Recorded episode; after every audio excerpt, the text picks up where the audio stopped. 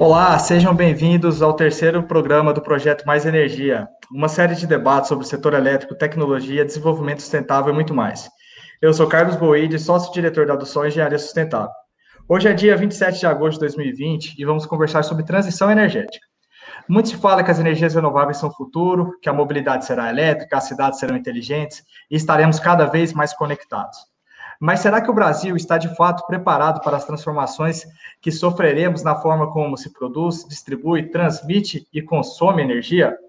Então, para falar sobre essas questões, a gente tem aqui hoje conosco a Amanda O'Hara, coordenadora técnica do Instituto E Mais Transição Energética, o Carlos Germamesa, doutor em energia no Instituto de Energia e Ambiente da Universidade de São Paulo, e o Ronaldo Golozuski, presidente da Bessolar e CEO da Solar Group.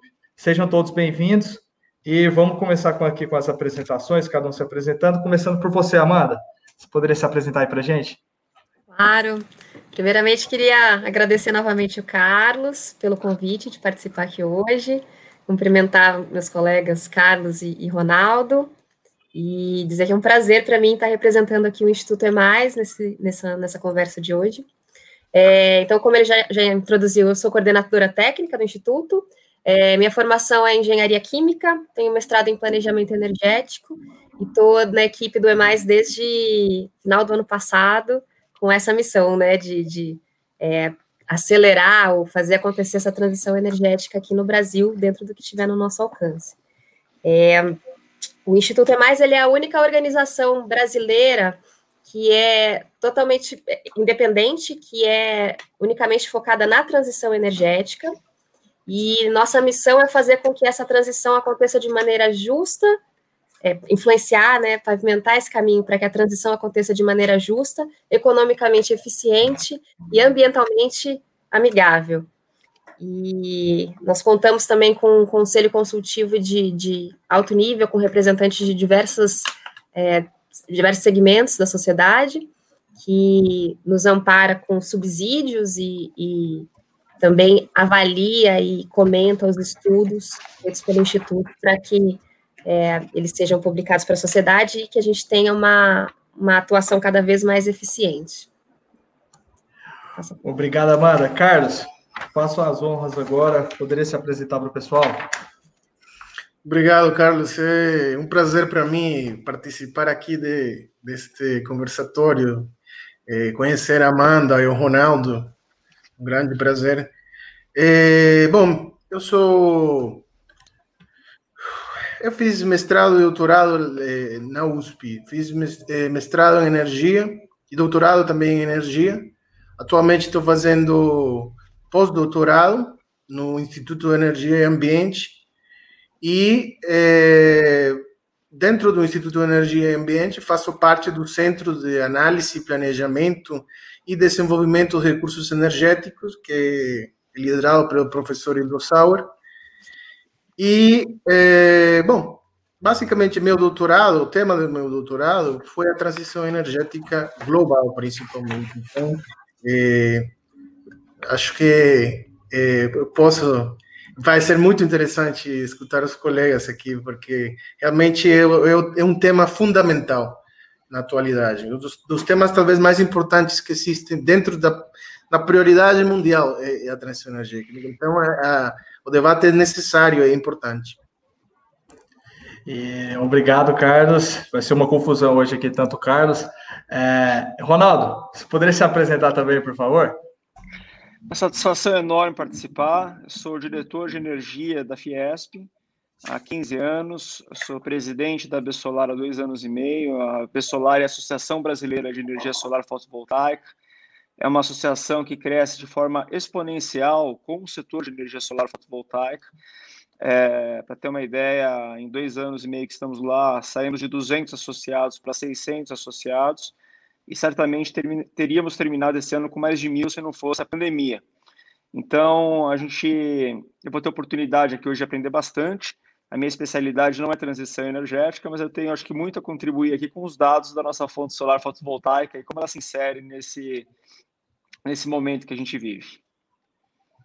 Perfeito. Então vamos direto ao assunto, vamos começar aqui o nosso debate sobre transição energética e contextualizando aqui, falando sobre alguns conceitos e talvez o principal, e é uma pergunta que a gente vai responder ao longo de todo o debate, mas começando, Carlos, o que é transição energética ali para introduzir o assunto? Bom, essa é uma pergunta eu, eu acho muito importante porque, é, bom, tinha um escritor italiano muito famoso chamado Primo Levi e ele costumava falar que que era é, é agradável dar nome às coisas, mas que o perigo de dar nome às coisas é achar que você explica alguma coisa, algum fenômeno, só dando nome para ele. Então, eu acho que é, é importante. Entre, transição, etimologicamente, vem do latim transítio, que, em essência, é mudança, é trânsito, é movimento. É trans, transição é transformação, uma nova forma, um processo. E quando a gente fala da transição energética, então a gente está falando de uma de, de, da transformação, da mudança de uma estrutura, eh, de uma matriz energética atualmente fóssil para renovável. Mas é importante também aqui, eh, essa, esse, é, esse, é, esse seria atualmente, né? mas transição energética também quando a gente observa historicamente, você, você ia, quando, por exemplo, os entusiastas da energia nuclear na década dos 60, dos 70, para eles a transição energética era uma, era uma questão nuclear, não era renovável. A questão renovável, atualmente, é, é, uma, é uma ideia recente. E, mas eu acho que um ponto importante aqui é que quando a gente fala de transição energética, é importante fixar ou definir exatamente o que, que, que do que, que a gente está falando. Porque no, normalmente, normalmente há uma confusão entre, é, é, talvez o pessoal acha que transição energética é somente matriz elétrica.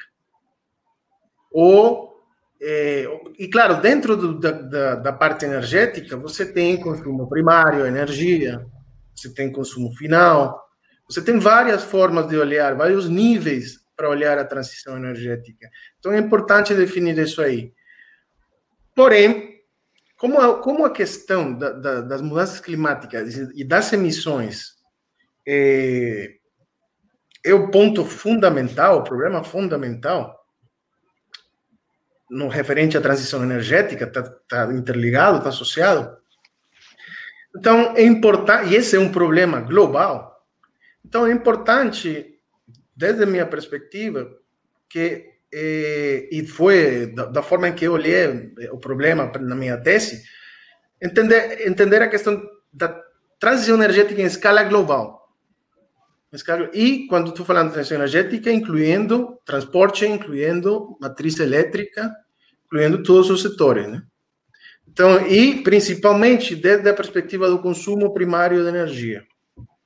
O que não significa que existam outro tipo de análise. Pesquisadores na área da transição estudam, por exemplo, em usos finais, tecnologias. Você pode estudar, por exemplo, é, de lâmpada fluorescente compacta para LED. Essa é uma transição energética, um uso final, uma tecnologia diferente. Também é válido.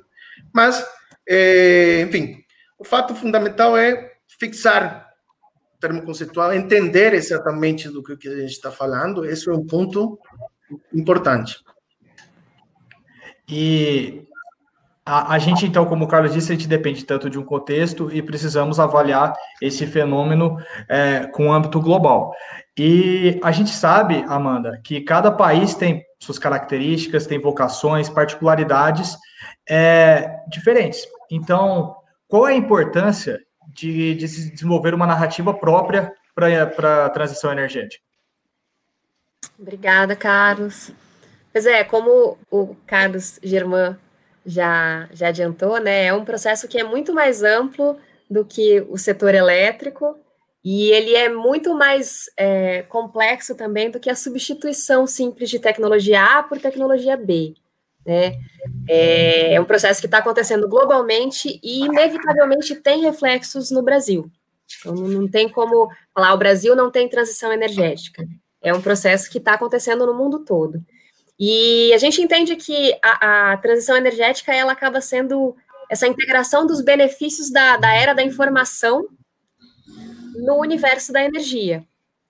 É, isso acontece tanto pela introdução de novas tecnologias, que informação consolidada em tecnologias né, de geração, como é o caso da, da solar centralizada e distribuída, da energia eólica, é, acontece através do armazenamento de energia com baterias cada vez mais, mais, mais eficientes, né, mais, com maior capacidade de armazenamento e, e custo também mais, mais acessível e as próprias tecnologias de informação, que é a digitalização, né? Então, o fluxo da informação pelo setor energético.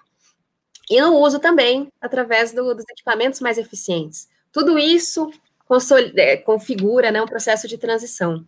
E os países eles estão se posicionando, dado que esse processo está acontecendo, cada país está entendendo como é que ele se posiciona nesse, nesse processo, né? Então, alguns já se, se estabeleceram estratégias de serem fornecedores de equipamentos para o resto do mundo, equipamentos da, da de geração, enfim.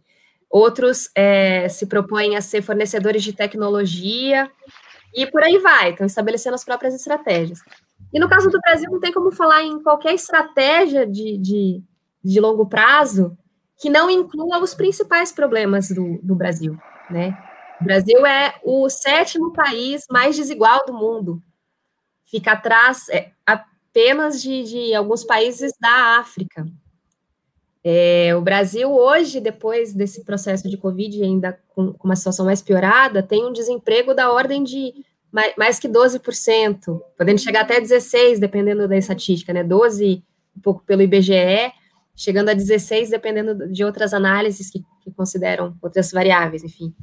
E vem passando é, por um processo de desindustrialização nos últimos anos. No ano passado, em 2019, antes de começar essa crise toda, o Brasil teve o, o PIB da, da indústria foi de 11% só do PIB total, né? E é o menor índice desde 1947. Então, a gente tem problemas bem, bem característicos, bem particulares aqui no Brasil para tratar, e não tem como falar de qualquer estratégia sem querer também é, levar em conta esses problemas, né? A gente não pode simplesmente focar, ah, vamos é, ter uma matriz mais limpa e ignorar essa, essa realidade brasileira. Então, é, a gente entende que a, transição energética ela pode ser usada como ferramenta para endereçar esses problemas que são os prioritários para a realidade brasileira, mas isso precisa acontecer numa estratégia bem definida, né? Numa narrativa própria. E o, o comportamento, o posicionamento dos países, né, a interação entre eles vai se estabelecer na interseção dessa, dessas narrativas. E se o Brasil não tiver clareza de qual é a sua própria narrativa, ele acaba sendo engolido por narrativas de países que já têm isso mais claro e perde uma oportunidade significativa, né, de reverter esse potencial com tanta é, abundância de recursos, o Brasil como país do futuro, cheio de, de, recursos naturais que podem ser usados em benefício próprio, a gente perde a oportunidade de isso ser aplicado de fato e revertido em, em benefícios para a sociedade, né? Então, é, daí a importância do Brasil ter uma narrativa própria, para poder se posicionar frente a esse cenário e aproveitar o processo é, em benefício da própria economia e da própria sociedade. E, e, Ronaldo, muito desse debate sobre transição energética, é, ele vem ficando mais evidente e mais forte recentemente pelo ritmo mais acelerado que o desenvolvimento de fontes renováveis como a solar e a eólica é, tomaram no, no, tomou nos últimos tempos. Então, por que essa substituição dessas tecnologias intensivas em combustíveis fósseis, fósseis por tecnologias de baixo carbono teve essa aceleração nos últimos anos? Carlos, é, primeiro, você tem uma, uma premência é, da questão da sustentabilidade, que permeia tudo isso, mas o que tem feito, de fato, a se acelerar essa transição, na minha visão, é uma questão econômica, certo? Uma questão econômica. a gente percebe que, quando a gente olha 20, 30 anos para trás, houve uma revolução no setor de telecomunicações. Né? Antigamente, quando é, tinha uma separação, litígio, dava até briga para saber quem ficaria com a linha fixa, né? Que tinha valor aquilo. Hoje aposto que ninguém mais tem em casa. É, quando eu tinha, uh, dava briga em casa para saber quem ia atender o telefone, porque é, é, quase sempre era telemarketing, então caiu em desuso, né? É, e o setor de energia, e o setor elétrico, é, principalmente, ele ficou para trás nessa, nessa evolução. Você olha 20 anos para trás, olha hoje, muita pouca coisa mudou, né? E, e, e tido uma mudança mais agressiva de dois anos para cá, com, o barateamento das renováveis. Né? Por isso que eu coloco essa questão econômica. Né? É, tem uma frase célebre que, que foi dita numa conferência da ONU, é, que todos aqui conhecem certamente, mas tem muitos que não, vale a pena repetir, que a idade da pedra não acabou por falta de pedra, e a idade do petróleo não vai acabar por falta de petróleo. Né? Essa frase foi dita décadas atrás, e a gente tem visto isso acontecer. Né? É uma verdadeira revolução. É, a gente percebeu isso acontecer anos atrás, quando a Alemanha resolveu é, é, produzir energia limpa é, e a China resolveu, ela resolveu comprar a Alemanha e a China resolveu produzir. Né? Então a China se tornou um grande produtor de módulos fotovoltaicos, aqui eu estou falando especificamente da fonte fotovoltaica, é, e aí criou-se um mercado. Mas era muito caro. Quando você pega na década de 70, da década de 70 para cá, o preço do módulo, Amanda, barateou 253 vezes. É impressionante. Se você pegasse um módulo, Carlos, que você coloca no telhado, um só, custava cerca de 25, com dólares de hoje, talvez 25 mil reais, 30 mil reais. Hoje está falando de 400, 450 reais o preço de um módulo. Né? Então, é, você tem uma questão econômica é, que, junto com a questão de sustentabilidade, dá muito força a isso. Né? Então, é, hoje vem uma questão governamental, é, a questão de geração de empregos. É, Para você ter uma ideia, a, a, nos Estados Unidos, a fonte solar ela gera mais empregos do que o setor de petróleo, carvão e gás juntos. E não é um pouco mais, é quase o dobro. Né? Por quê? Porque é descentralizado. Você pega aqui no Brasil, há quatro anos atrás, cinco anos atrás, quando eu entrei no setor, tinham 400 empresas que faziam instalação de sistemas. Hoje são 15 mil. Então, você vai lá em Santa Cruz do Sul, no Rio Grande do Sul, tem empresa. Você vai lá em Teresina, tem empresa. Qualquer lugar do Brasil tem, tem engenheiro e tem técnico. Então, tem uma questão econômica. Mas, para concluir essa primeira etapa, é, você tem uma série de, de mudanças tecnológicas, como foi colocado já aqui pelos colegas, que vem impulsionar isso. Né? E aí o pano de fundo econômico por trás. Então, o carro elétrico o carro elétrico é uma transição e tanto, não é trivial, né? Então a gente está dizendo o seguinte, que aquelas pessoas que já colocaram um sistema fotovoltaico no seu telhado, seja na sua residência, na sua casa, daqui a dois anos, quando tiver um carro elétrico, que não vai demorar mais que isso para ser barato um carro elétrico, todos nós teremos um, é, ela não vai é, querer abastecer lá no Pão de Açúcar, onde já tem um ponto gratuito para abastecimento ela vai abastecer no, no, na sua garagem. Então, está mudando, né? É, as pessoas não vão querer abastecer esse carro elétrico com energia poluente, energia cara, né? Então, vai querer produzir com energia barata. Há dois anos, é engraçado isso, Carlos, você que é do setor solar, é, há dois, três anos atrás, energia é cara. Então, tem muita gente no Brasil que ainda fala assim, a energia solar era cara. Então, fala assim, poxa, eu fiz um orçamento há pouco tempo e é caro mas isso há pouco tempo foi dois anos. Só como o setor é exponencial, ela se torna mais ela se torna barata. Então, quando você vai para a geração centralizada, como colocou a Amanda, é a fonte renovável mais barata de todas, disparada no Brasil. Quando você vai para a geração distribuída, a fonte solar é mais barata que a energia fornecida em qualquer uma das distribuidoras é, do Brasil. Né? Você tem um payback entre 3 e 7 anos e um equipamento que, que dura, tem 20, garantia de 25 anos, mas é, é, a gente sabe que ele dura aí É, na Europa tem equipamentos que estão há 40 anos produzindo praticamente. Então, é, tem bastante coisa para falar, mas para voltar para o bate-papo e depois eu vou colocando mais ideias. Basicamente é isso: as pessoas querem economizar energia elétrica em casa, querem economizar na conta de luz. É, tem a questão de sustentabilidade, isso empurra o setor elétrico para uma mudança. Né? Então, hoje a gente tem toda uma agenda governamental, a modernização do setor elétrico no Congresso, mas empurrada pelas fontes renováveis que baratearam demais. É, agora, beleza, um monte de conceitos que foram colocados que a gente vai trabalhar mais para frente ali. A questão da geração distribuída, que já tem gente perguntando aqui no, no chat na nossa transmissão ao vivo. É, a gente vai falar sobre isso logo mais.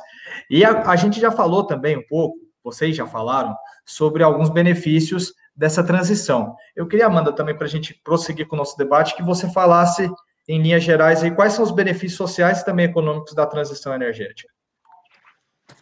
Certo.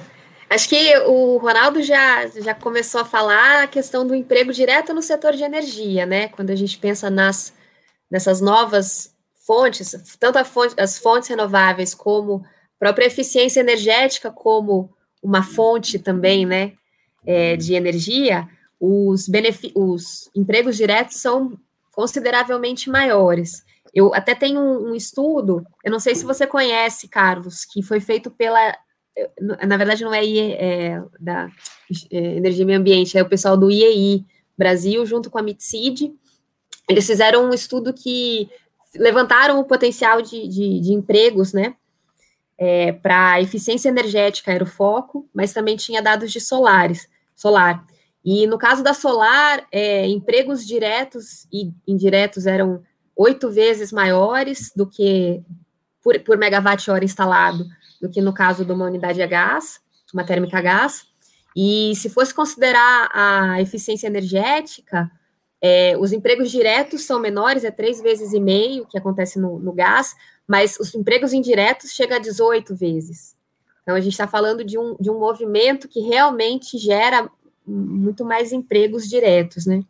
Mas eu acho que o principal benefício na prática também, já foi meio que comentado pelo Carlos, é que aqui no caso do Brasil, a gente tem as energias renováveis como sendo as fontes mais competitivas do ponto de vista econômico, né? No, nos leilões do ano passado, a gente pôde verificar isso, foram os menores preços, e a, a Solar, ano passado, é, teve o menor preço da história, né, do, por megawatt-hora oferecido num leilão. Então, realmente, não só do solar, de, de qualquer, qualquer fonte, né? Então, são as fontes que são economicamente mais competitivas, e energia barata significa desenvolvimento econômico também. É, a energia ela é um, um vetor é, de crescimento, é um insumo que é estruturante para a economia. Então, ter energia barata se reflete numa maior produtividade da indústria, se reflete em um consumidor com energia mais barata, com mais renda, para poder é, colocar em outras coisas. Isso dinamiza a economia de uma maneira ampla, né? Então, tem o, o, os empregos diretos do, do setor energético, mas tem esse efeito cascata de ter energia barata. Isso pode acontecer desde que a gente tenha é, um avanço na, no marco legal, no marco regulatório, né, que garanta é, essas condições de, é, competitivas é, em pé de igualdade entre as fontes, considerando, inclusive, os atributos de, de emissão, né, os atributos ambientais, como aquela fonte emite ou deixa de emitir e como é que o país valoriza isso. Isso é importante de estar é, na conta também. Então, é, basicamente, o que eu entendo assim como os principais benefícios, tanto do ponto de vista econômico como sociais, são esses desdobramentos que o, o ter energia barata tem numa economia, né? Então, é, a gente está falando, inclusive, também de, de é, maior acesso, as pessoas tendo acesso à energia limpa e barata, né? Além da indústria e empregos que isso se desdobra, elas também têm acesso mais à alimentação adequada, elas têm acesso à educação, habitação, saúde, que é um, um ponto que está agora fica cada vez mais claro que não tem como ir sozinho, né? Garantir o meu aqui com o resto da sociedade precisando de saúde. Em, algum momento essa essa corda vai estourar e todo mundo se prejudica. E tem mais um ponto que eu queria ressaltar também que é, é bem característico das dessas novas tecnologias é o fato da, dos investimentos serem mais dinâmicos, então, rapidamente, eles você investe, daqui a pouco você já tem a energia sendo gerada, diferente de empreendimentos muito grandes. Eles são leves e são distribuídos. Então, você gera empregos localmente, você dinamiza a economia localmente, né? E pode ali também gerar uma série de outros empregos pela disponibilidade de, de, de energia limpa e barata. Então, e... simplificadamente é isso. Legal. E, Carlos, qual, é, qual a gente está tendo um retorno aqui, acho, acho que melhorou o áudio, mas então é perguntar agora para você, Carlos, qual deve ser o ponto de partida então para um país falar em transição energética? Bom, eu acho que talvez eu vou, eu vou ter um, uma posição um pouco, um tanto quanto excessivamente acadêmica, mas eu acho que o ponto de partida para entender, para, para entender a, a transição energética é realmente compreender o problema. Realmente entender, por exemplo, começando, como chegamos até aqui. Por que, que os combustíveis fósseis são hegemônicos hoje e têm sido hegemônicos nos últimos quase 100 anos, por exemplo. Vamos pensar, 100 anos. Desde a Revolução Industrial. Que o que aconteceu para que a economia mundial, começando pela Inglaterra da, da Revolução Industrial, até bom, todo mundo hoje, é, dependa dos combustíveis fósseis. Porque eu acho que a compreensão do problema, desde uma perspectiva histórica, e entendendo hoje, é, entendendo hoje qual é a importância dos combustíveis fósseis, nos ajuda a entender também as dificuldades, os desafios que estão que, que estão por diante. Eu, eu acho que outro ponto importante é que podemos aprender das transições energéticas passadas. Porque transições energéticas ao longo da história já existiram. E, no último tempo, bom, claro, quando a gente pensa nos últimos, no século passado, a gente está falando da transição energética do carvão mineral para o petróleo e depois para o gás natural. São transições energéticas dentro dos combustíveis fósseis. Depois a tentativa da energia nuclear. Se falava que a energia nuclear ia ser, ia ser mais barata, Hoje também se fala sobre a energia renovável, isso aí, que ia ser mais barata medir a energia nuclear que produzir energia nuclear, que para 2000, para o ano 2000, tem uma declaração, acho que foi em 1960 ou 56, não me lembro, de um famoso eh, científico eh, da área nuclear, falou para o ano 2000, 100% da matriz energética mundial vai ser, vai ser nuclear. Naturalmente, Hoje isso não aconteceu. Se isso tivesse acontecido, ou pelo menos próximo de acontecer, a gente também não teria falando, não, esse, esse webinar aqui não existiria. Por quê? Porque, porque a energia nuclear, a gente sabe que não emite CO2 na, na, na geração, então o problema das mudanças climáticas teria uma outra uma outra, uma outra perspectiva, seria uma questão bem diferente do que, tá, do que a gente está discutindo hoje. Então, acho que essa, essa questão é importante, mas é, quando a gente observa, uma coisa que, que eu considero importante é separar as nossas expectativas, os nossos desejos sobre a transição energética. Eu posso desejar que, que, que, que a transição energética aconteça amanhã, mas a gente sabe que os processos sociais, históricos, não acontecem da noite para do dia para a noite, enfim, não é desse jeito. Ou, só para ter uma ideia, o petróleo, para o petróleo chegar a 50% da matriz energética mundial, demorou 60 anos. 60 anos demorou o petróleo para superar, precisava o carvão mineral para superar o petróleo. Para chegar até 50% da matriz energética mundial, o petróleo demorou 50, 60 anos, 5 ou 6 décadas. Depois o gás natural, atualmente, tem um processo demorado. Então é importante entender, primeiro, as transições energéticas ao longo da história, e esse é um ponto de partida, nunca foram processos de curto prazo e de médio prazo, processos geralmente de longo prazo e de muito longo prazo. Isso não significa que a transição energética atual vai ser demorada de cinco décadas, igualmente, não, é outro, é, é outro cenário, né? Mas importante levar em conta isso. Por que também? Porque quando a gente observa as estatísticas do consumo primário de energia no mundo, no ano 2012 ou 13, não, tem, não, tem, não faz muita diferença, as renováveis, tirando fora, deixando do lado a hidrelétrica, né? As renováveis modernas, elas tinham um peso de 3,6% na matriz energética mundial. Isso em 2012, ou 13. 4%, vamos, vamos dizer. O último, a, a última análise, do, do, o último registro, balanço energético da, da BP, colocou as renováveis no ano passado em 5% da matriz energética mundial. E isso, isso é um pouco. Isso, é, então, a gente está com 5% da, da, do, do, consumo primário de energia é, fornecido por fontes é, renováveis modernas. Quando a gente inclui a hidrelétrica, claro, aí, aí já amplia um pouco.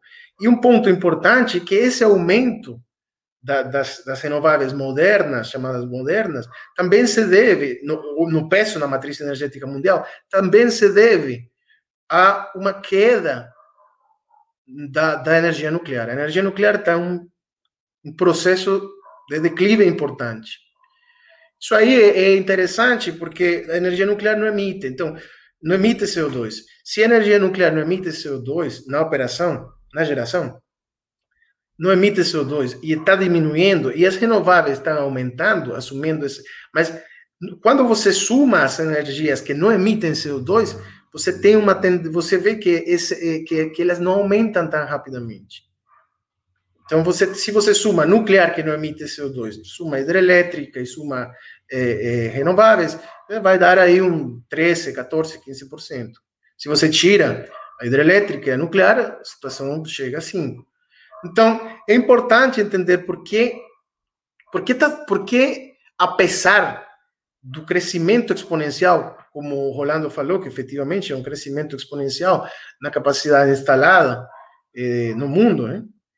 por que, que ainda é difícil para as renováveis elas, elas terem um peso na matriz energética mundial. Isso é, isso é importante. E é, entender que a dinâmica do setor elétrico, o setor elétrico não foi pensado, não foi construído, não foi regulado para é, para fontes descentralizadas. Começou sendo descentralizado, depois virou centralizado por razões econômicas, como o Rolando falou.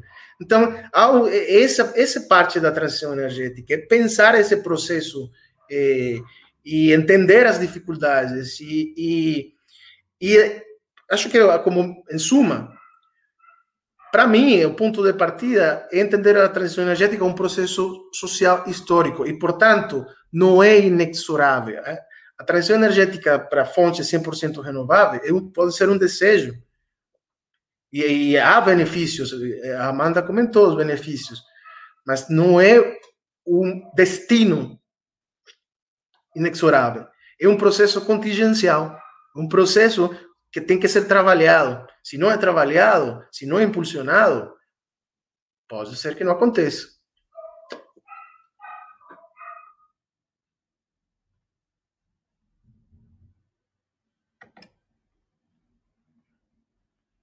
Acho que. Bem, vou. Obrigado é, Carlos, você bem falou sobre a participação das renováveis ali na matriz, na matriz energética é, mundial. E se a gente for pegar só Brasil, já trazendo aqui para o cenário local, se a gente for fazer um recorte, e aí contando também a, a fonte hidrelétrica, a gente no Brasil já tem uma matriz predominantemente renovável, ela é muito mais limpa que a, que a outras matrizes energéticas no mundo. Considerando esse fator, Amanda, isso quer dizer que a gente está à frente de outros países nesse processo de transição energética pelo simples fato da nossa matriz energética já ser mais limpa que a deles? Depende de como a gente conceitua a transição energética, né? Acho que essa é a, a palavra fundamental. Se a gente considera que é, simplesmente a descarbonização da matriz, é, dá para dizer que o Brasil já chegou lá, né? Mas é, o processo, como a gente já acho que nas falas todas isso apareceu, é muito mais amplo do que isso, né? E isso que o, que o Carlos comentou, é, realmente, globalmente, se a gente avalia, as fontes renováveis, elas ainda têm uma participação é, menor, mas aqui no Brasil também, só trazendo um dado mais, mais recente aí, do ano passado, a eólica já tinha 9% de participação, a geração solar, eu acho que já está em 1%, eu acho que o Carlos pode falar isso melhor, o Ronaldo pode falar disso melhor do que eu, mas só no ano passado atingiu 1 giga, fechou o ano com, com 2 e já estamos em 3 gigas de capacidade instalada de, de solar distribuída, né? Então, realmente é um processo, a gente chama de exponencial, realmente ele está acontecendo muito recentemente, e por conta desse barateamento que, além da, de reflexo dos desenvolvimentos tecnológicos, tem a ver com o posicionamento estratégico da China quando eles resolveram colocar a escala na produção dos equipamentos, isso barateou. E aí até o pessoal aqui no chat está tá chamando atenção para isso, né? Que estão é, importando esses painéis da China, tendo uma reserva de silício gigante aqui no Brasil. É, é, um, é um processo, né? E acho que é e por isso que é importante que a gente não feche os olhos, que é um processo que está acontecendo, para se posicionar estrategicamente nesse processo, né? A gente quer continuar sendo importando da China, entende que isso é vantagem, é, isso tem também custos ambientais, isso tem uma série de, de, de efeitos, né, que tem que ser considerados na, nas análises, né. E uma coisa que eu queria chamar a atenção é que não tem nenhuma bala de prata, né, ninguém aqui está querendo dizer também que a gente está su propondo substituir petróleo por solar ou petróleo por, por eólica e acabou os problemas do mundo, né, não, não existe isso, não existe forma de gerar energia que não tenha impacto. Mas a gente tem que considerar que a atuação do, do, do, do Brasil, enfim, é, a gente tem que caminhar para uma, uma estruturação das economias com é, menor carbono para poder lidar com a, o desafio real das mudanças climáticas. Isso já avançou, acho que o subsídio energético que o petróleo, gás natural, carvão nos deu nesses anos todos é, permitiu que a gente avançasse em informação, por isso que eu trouxe a ideia da, da trazer os benefícios da era da informação para o universo da energia, né? É, a gente tem tecnologias que foram desenvolvidas porque a energia começou a ficar cara. Então, começava a viabilizar desenvolver outras tecnologias. E a gente está nesse processo, é uma coisa viva, né? E é importante tomar pé do que está acontecendo para se posicionar. Enfim, é, estamos na frente na transição energética do mundo. Eu acho que, desse ponto de vista de nos prepararmos para integrar essas novas tecnologias, eu diria que não. O Brasil tem muito a caminhar nesse sentido, né? Acho que essas reformas que têm sido discutidas, especialmente no caso do setor elétrico e no, do, enfim, agora se fala da, da reforma do, do, gás natural, né, do, do mercado de gás para provocar um mercado competitivo aqui no Brasil e fazer do gás uma forma de, de reduzir emissões em, aonde isso couber, né? Mas é, essas propostas, elas caminham nessa direção de modernizar o setor para que ele esteja mais capaz de integrar essas tecnologias, mas ainda há avanços significativos importantes a serem feitos. Né? Então, é, acho que é, é muito importante ter em vista que o Brasil, qualquer transição energética envolve recurso o, o financeiro, envolve investimentos de alto porte de investimentos, né? Investimentos massivos de capital. Embora a energia gerada tenha um custo barato, né? Depois que instalou, é praticamente um custo marginal zero, né? É. Bem baixo mesmo. Existe um, um investimento de capital importante. Então, como o Brasil pode viabilizar esses investimentos de capital? Tendo um, um mercado que hoje não é atrativo a investimentos. Né? Quando a gente olha para esses índices internacionais que avaliam transição energética, por exemplo, o da UEF, o World Economic Forum, eles têm um, um índice que é, checa como os países estão em termos de transição energética. um dos principais pontos que pesa contra o Brasil, embora a gente já tenha 80% na matriz, a gente é 46 se não me engano, nesse índice, tá? Entre os países avaliados. É, a gente tá, é, tem essa condição porque a gente tem, entre outros desafios, a questão de criar um ambiente atrativo aos investimentos para viabilizar essa, o investimento de capital necessário. Então, é, a gente está andando nesse sentido, acho que eu destaco aqui a importância dessas reformas setoriais para que isso aconteça, mas é, ainda assim, tem muito, muito a ser feito, né? Amanda, pegando o gancho na, numa parte da sua frase em que você tratou sobre o, o gás natural e o petróleo, e, e bem disse que não existe nenhuma bala de prata e a solução para todos os problemas, recentemente, muito recentemente, a gente está vendo uma discussão em torno do gás natural e, e de, uma, de uma remodelação é, de, do uso é, e do desenvolvimento do setor do gás. É, qual será o papel do gás natural e do petróleo, considerando a importância dessas fontes aqui no Brasil e qual será o papel deles? E nós deveríamos, adotando a transição energética, é, nesse contexto, abandonar de vez o uso dessas fontes? Seria o, é esse o caminho? Ou essas fontes podem ser utilizadas, inclusive, como é, forma de financiar uma transição para as renováveis? É, eu acho que no, no caso do gás natural, pensando em setor elétrico, né? O gás natural tem o, desafio de competir com fontes, como a gente já comentou, que hoje são economicamente mais competitivas, que são as, as renováveis, e que tem ainda o benefício de emitirem menos. Essa reforma do setor elétrico, ela caminha para que os sinais de preço das fontes reflitam os benefícios e é, o, o que elas agregam para o sistema como um todo, né? Então, além de fornecer energia, cada fonte tem uma característica própria.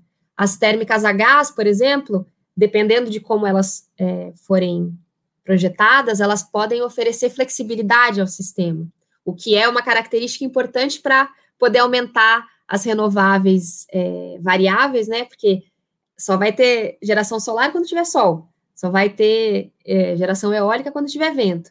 Então, são fontes intermitentes e o sistema precisa se adaptar, diferente do que acontece numa nuclear, por exemplo, que você liga o botão e ela vai vai estar tá operando sempre fornecendo uma quantidade é, controlável de energia para o sistema. Mas além da energia, isso tem outras características e essa reforma do setor elétrico ela caminha para poder valorizar, valorar essas características no mercado.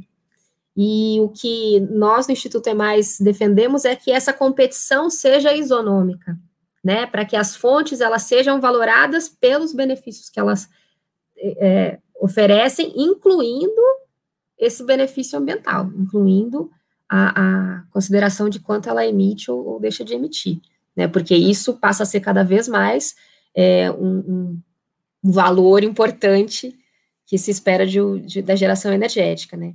Então, o que, o que eu entendo do gás natural é que, para ele se colocar competitivamente, é, dentro desse sistema, o desafio é grande.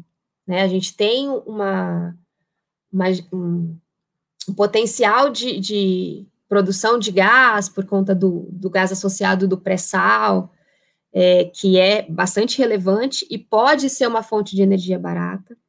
Se isso entra no setor elétrico, é importante é, considerar que pode sim carbonizar o setor elétrico, pode acabar aumentando as emissões do setor elétrico, que não é interessante é, para ninguém, mas pode ser que parte disso seja necessário. Eu acho que tem, tem, tem que ter uma avaliação, né? Isso tem que ser é, avaliado com cuidado. Agora, o gás tem é, possibilidade de descarbonizar, sim, na indústria. É, ele pode ser, talvez, usado de maneira competitiva como combustível na, nos transportes, especialmente com transporte de carga, se a gente, assim, se, se, se entender que é mais interessante seguir nessa linha do que eficientizar o transporte de carga, né?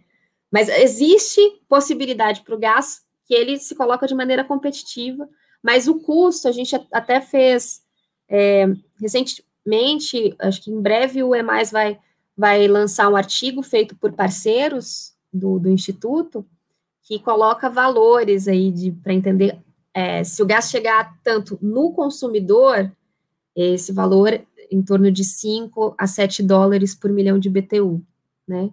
Se ele chegar a esse valor no consumidor, não no Citygate, ele tem potencial de, de substituir outras fontes mais, mais poluentes e ter um papel significante na transição energética. Né? Mas é tem que ser avaliado economicamente e de acordo com os benefícios de cada fonte. Perfeito. O debate aqui no, no chat também está ficando bem, bem acalorado. E a, a gente se referiu à matriz energética brasileira como sendo mais limpa que, a, que outras matrizes energéticas de economias desenvolvidas, mas não necessariamente sendo uma matriz descarbonizada, né? Em relação a, a, a, que a matriz elétrica nossa, sim, de fato, é uma matriz bastante limpa, com participação de renováveis, mas a matriz energética, de fato, ela tem uma predominância de, de combustíveis fósseis. Só esclarecendo ali esse, esse conceito para quem não ficou claro quando a gente disse. Carlos, eu queria retomar também, pegando um pouco quando a Amanda falou da indústria, é, a gente tem dois, dois movimentos acontecendo que, que são, de fato, também importantes para quando a gente fala de transição energética, que é a eletrificação da indústria e a mobilidade elétrica. Esses dois fenômenos, eles vão mudar bastante a forma como se consome energia. Qual é a importância deles para nesse contexto de transição? Bom, principalmente, e aqui o Rolando falou e a Amanda também, a mobilidade elétrica. Simples assim, sem mobilidade elétrica, a gente não pode aspirar a uma transição energética eh, global efetiva. O transporte demanda muita energia, é, é, um setor que demanda muita energia, é um setor que emite, que emite grande parte das emissões de CO2. Então, é fundamental a, a mobilidade, mobilidade, descarbonizar a mobilidade, o transporte, é, é um ponto central. Até porque é, a, a, mobilidade elétrica, por exemplo, é uma, ela, é, o, o, veículo elétrico tem uma eficiência de conversão de energia superior ao veículo a combustão eh, com motor a combustão interna. O veículo a, o, o veículo com motor a combustão interna tem uma eficiência global em torno de 13%. O resto é energia perdida. Enquanto o, o veículo elétrico é bem superior. Claro, aí tem que incluir a, as perdas de transmissão, da distribuição da energia elétrica até o veículo, mas é, mesmo assim, o veículo elétrico é muito superior é, em termos de eficiência. A grande questão continua sendo o preço. O preço do, do, do, do, veículo elétrico, que é basicamente o preço da bateria, há, há é, tendências muito, muito alentadoras, muito importantes atualmente.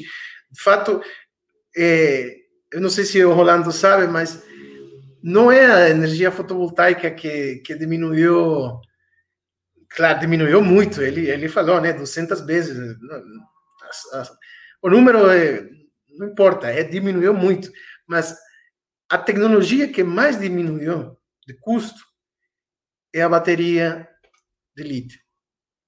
E, portanto, isso é um elemento muito importante para viabilizar a, a, a viabilizar o veículo elétrico. Porém, não é somente o, o, o, preço do veículo. Por exemplo, pensar na mobilidade elétrica no Brasil implicaria também pensar nas tarifas de energia elétrica. Porque, porque esse veículo elétrico vai ser recarregado, vai ser em casa, por exemplo, em algum outro lugar, mas quanto que o brasileiro vai pagar por essa energia elétrica? Vai, ter, vai ser os preços atuais? Vai ser subsídio, essas coisas têm que, é, tem que ser pensadas. Tem países, a gente sabe, com um preço, com um preço da energia elétrica com tarifas bem menores que a brasileira. Nesse sentido, nesse ponto, em termos de, do custo de, de, operação, custo variável do veículo, é melhor, é, seria melhor, seria mais viável utilizar a mobilidade elétrica nesses países. Por exemplo, um caso, um caso Caso importante aqui na América do Sul, Paraguai.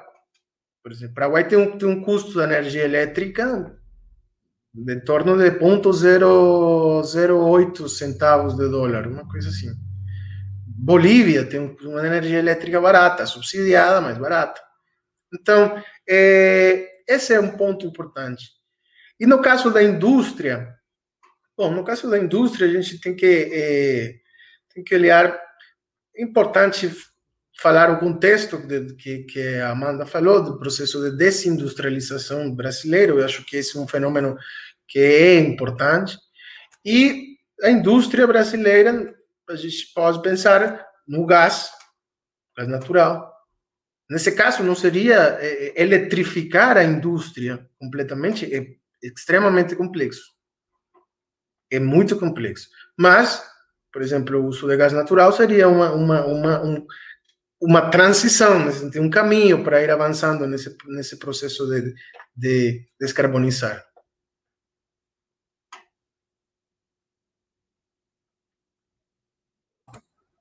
Outro fator importante também, além desses citados, Ronaldo, é a descentralização do sistema que a gente vem vivenciando nos últimos anos, do sistema elétrico em específico.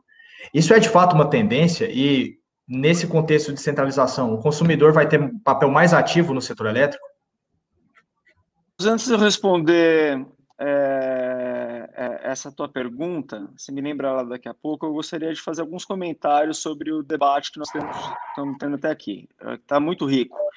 É, o Carlos está certo, a energia no Brasil é uma das mais caras do mundo. A última vez que eu olhei o dado, não sei se mudou de lá para cá, era a quinta energia mais cara do mundo, a brasileira. Mas quando você compara o preço da energia elétrica versus petróleo, versus gasolina, é infinitamente mais barato. Então, mesmo com a energia mais, uma das mais caras do mundo, o, do ponto de vista uh, uh, de, de é, custo para quem vai ali carregar o carro elétrico versus quem vai abastecer numa bomba de combustível, não, dá nem para discutir. Né? O problema hoje está no custo do veículo elétrico, sem sombra de dúvida. Mas assim como há três, quatro anos atrás o, o preço do, do módulo também era caro, é, a gente vê a curva a, do preço dos veículos elétricos despencando. É, nesse momento que eu estou aqui com vocês, a gente está fazendo o Absolar Insight, é um, um evento com 2.500 participantes pela Bessolar, com dois palestrantes internacionais sobre armazenamento de energia, que a gente entende que é a próxima fronteira que temos pela frente aí na área de energia, questão do armazenamento. E esse dado está bem fresco na minha cabeça. Você está certo. É, é, a, a, tecnologia que mais barateou no mundo nos últimos 10 anos, disparado, a número um, são os módulos. Não tenho nenhuma dúvida com relação a isso. A segunda que mais barateou nos últimos 10 anos são as baterias ela vem, ela vem na sequência, né? Então, uma coisa, o Carlos está certo, anda junto com a outra. Com relação ao custo da fonte, é, o Carlos fez uma comparação com a, quando você olha historicamente a questão da nuclear, que se dizia que seria uma das mais baratas e tal, e será que as renováveis não, não promessa? Tem uma diferença nisso. A, a, as renováveis elas não são mais uma promessa, é uma realidade. Quando você vê os leilões, o custo, o mercado, ela já é, elas já são mais baratas. E quando a gente olha em projeção internacional, é, eu vou até contar um caso de um associado nosso aqui, Carlos, é, o Pedro Fiuso da Servitec. Acho que acredito que alguns aqui devam conhecê-lo. Estava é, conversando com ele ontem e ele foi fazer uma imersão lá na Singularity University. E ali sobre não só sobre energia, mas passou duas semanas é, estudando tendências com os maiores PhDs dos Estados Unidos sobre é, para onde caminha o mundo. E ele voltou assustadíssimo de lá, porque o negócio dele é eólica. Né? Então, a Servitec, que é a empresa dele, tem hoje no portfólio um gigawatt de eólica e térmica, mas a grande parte, a grande maioria de eólica. E ele falou assim, Ronaldo, as projeções lá na Singularity são o seguinte, que em 15 anos a energia no mundo vai ser de graça. Eu falei, como assim, Pedro, de graça? É, a solar vai pressionar tanto para baixo o custo, tanto para baixo, que a energia solar, que, a, que o custo dela vai ser tão marginal que vai ser como é, o custo da internet ali no, na do sol. Quando chega um cliente lá, ele usa ali o Wi-Fi, e tem um custo aqui, claro que tem, não é, de, não é de graça, mas é tão marginal que o Carlos não cobra o cliente dele por isso. E aí ele voltou transtornado e falou: vou investir em assestamento solar. Em, em um ano que, que isso aconteceu, ele está com 120 megawatts em geração distribuída, o portfólio para chegar, montou um fundo de 2 bilhões, é, vai chegar em 300 mega até o final do ano que vem. E a Amanda, o, o que é bacana na, nessa questão das renováveis baratas é que ela não espera governo. Ela não espera. Então, você pega, por exemplo, não tiveram leilões por conta da pandemia é, de geração centralizada. Mas, se você pegar os players do mercado, os grandes players que estavam todos voltados para centralizada, é, é, eles estão trabalhando para burro. Eles não estão dando conta no mercado livre.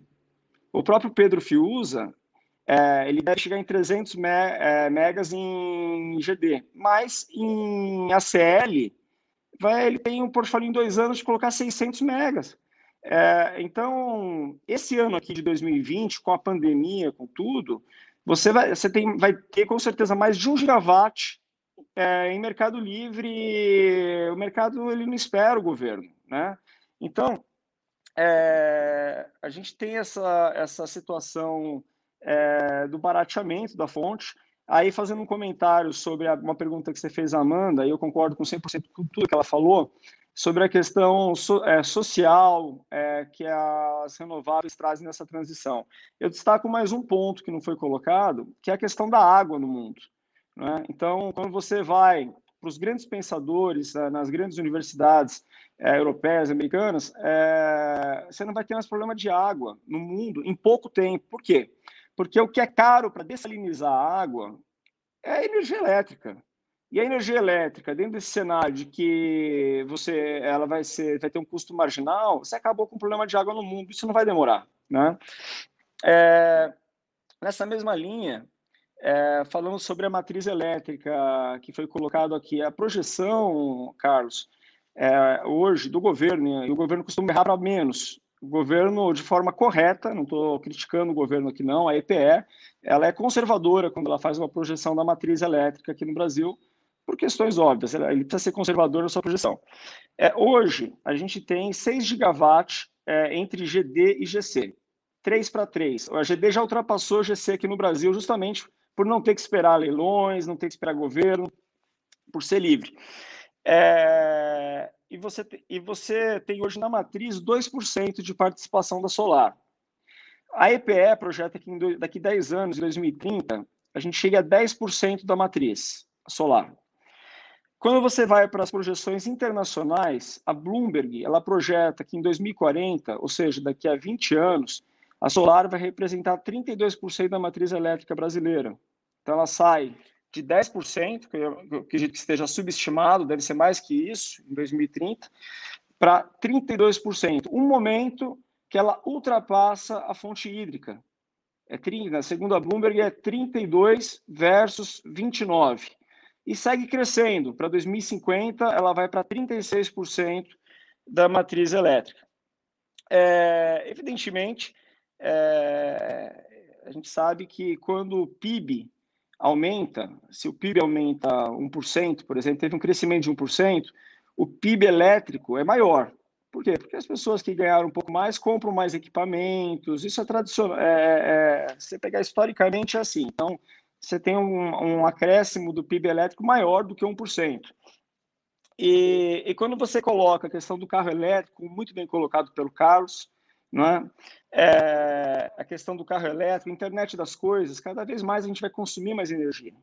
É? Hoje mesmo estava lendo no, no, Estadão que a, a, projeção de que 2050, 70% da população mundial é, vão estar em cidades, 70%. é?